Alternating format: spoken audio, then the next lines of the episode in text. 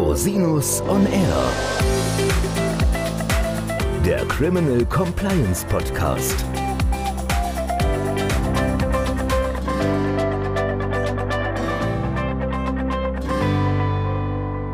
Herzlich willkommen zum Criminal Compliance Podcast. Schön, dass Sie wieder eingeschaltet haben. Mein Name ist Christian Rosinus und heute möchte ich Ihnen ein kurzes Update aus dem Bereich des Steuerrechts geben und zwar geht es um das neue Hinweisgeberportal in Baden-Württemberg. Hierbei handelt es sich um eine Homepage, über die den Finanzbehörden anonym Hinweise zu Steuerverfehlungen Dritter gegeben werden können. Die Einrichtung des Portals in Baden-Württemberg geht auf einen Vorschlag des grünen Finanzministers Dr. Daniel Bayerz zurück. Worum geht es bei diesem Hinweisgeberportal? Schätzungen zufolge werden bundesweit jedes Jahr Steuern in Höhe von etwa 50 Milliarden Euro hinterzogen. Von der Steuerfahndung sind im Jahr 2020 bundesweit Steuerhinterziehung und Steuerverkürzungen im Wert von etwa 3,2 Milliarden Euro entdeckt worden.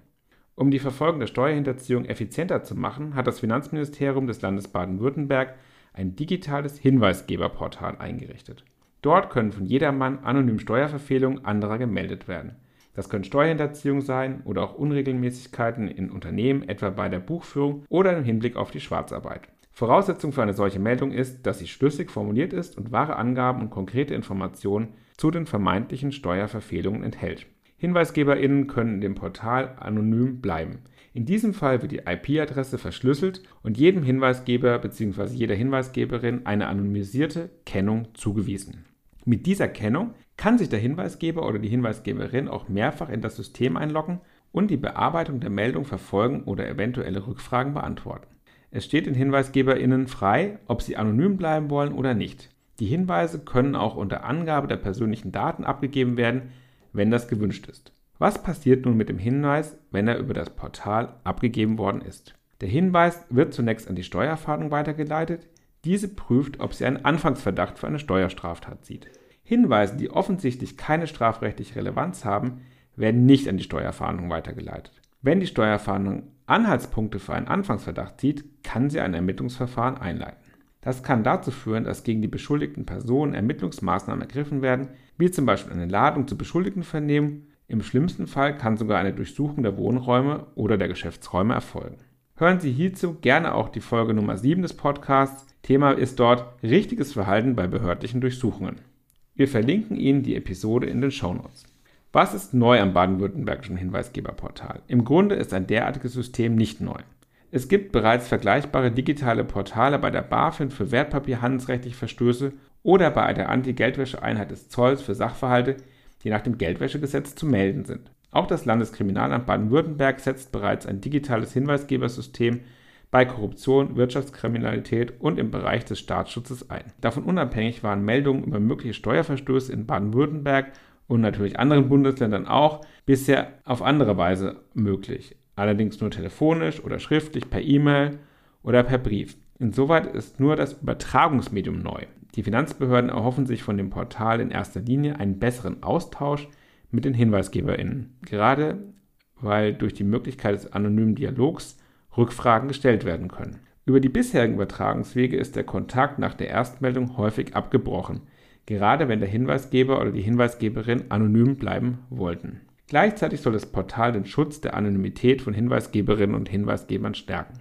Das baden-württembergische Modell war auch Thema im Bundestagswahlkampf. Es wurde nämlich die Einführung eines solchen Systems auf Bundesebene diskutiert. Ein entsprechender Vorschlag der Grünen begegnete jedoch teils scharfer Kritik. Die Kritiker des Hinweisgebersystems haben das Portal als Steuerpranger oder als Steuerstasi bezeichnet, das alle steuerzahlenden Bürgerinnen und Bürger unter Generalverdacht stelle. Andere kritisierten, durch die Plattform werde Denunziantentum gefördert und eine Kultur des Misstrauens unter den Bürgerinnen und Bürgern geschaffen.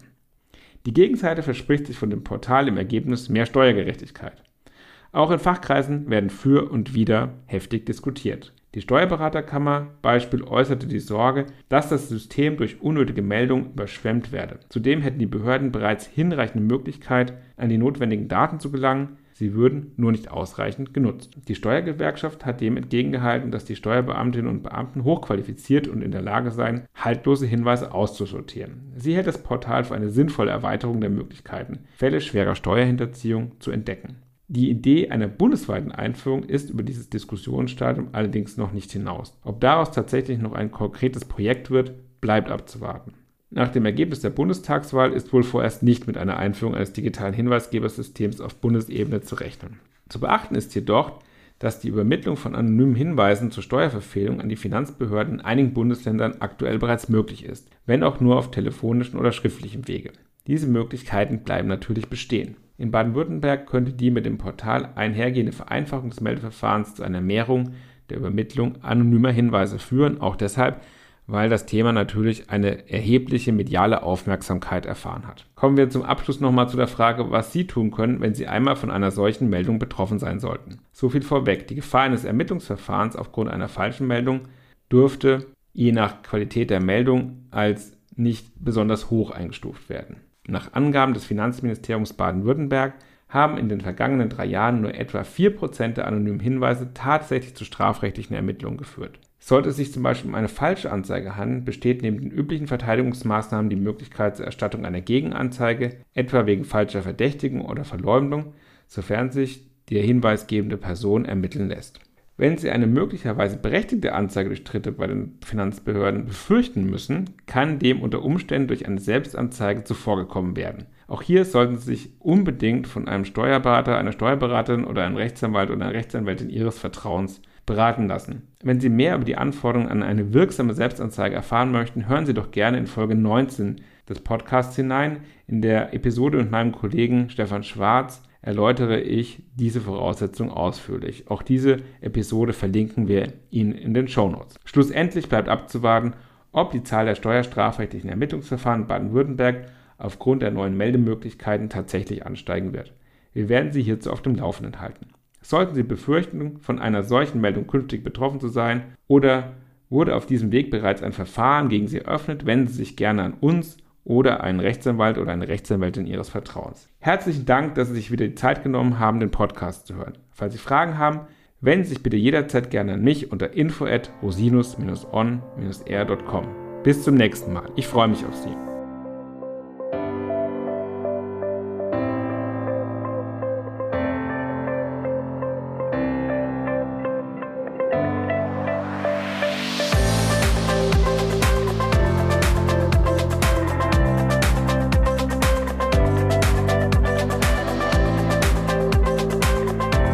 Stellt lediglich einen allgemeinen Überblick über rechtliche Themen dar und ersetzt selbstverständlich keine Rechtsberatung zu konkreten Fragestellungen im Einzelfall.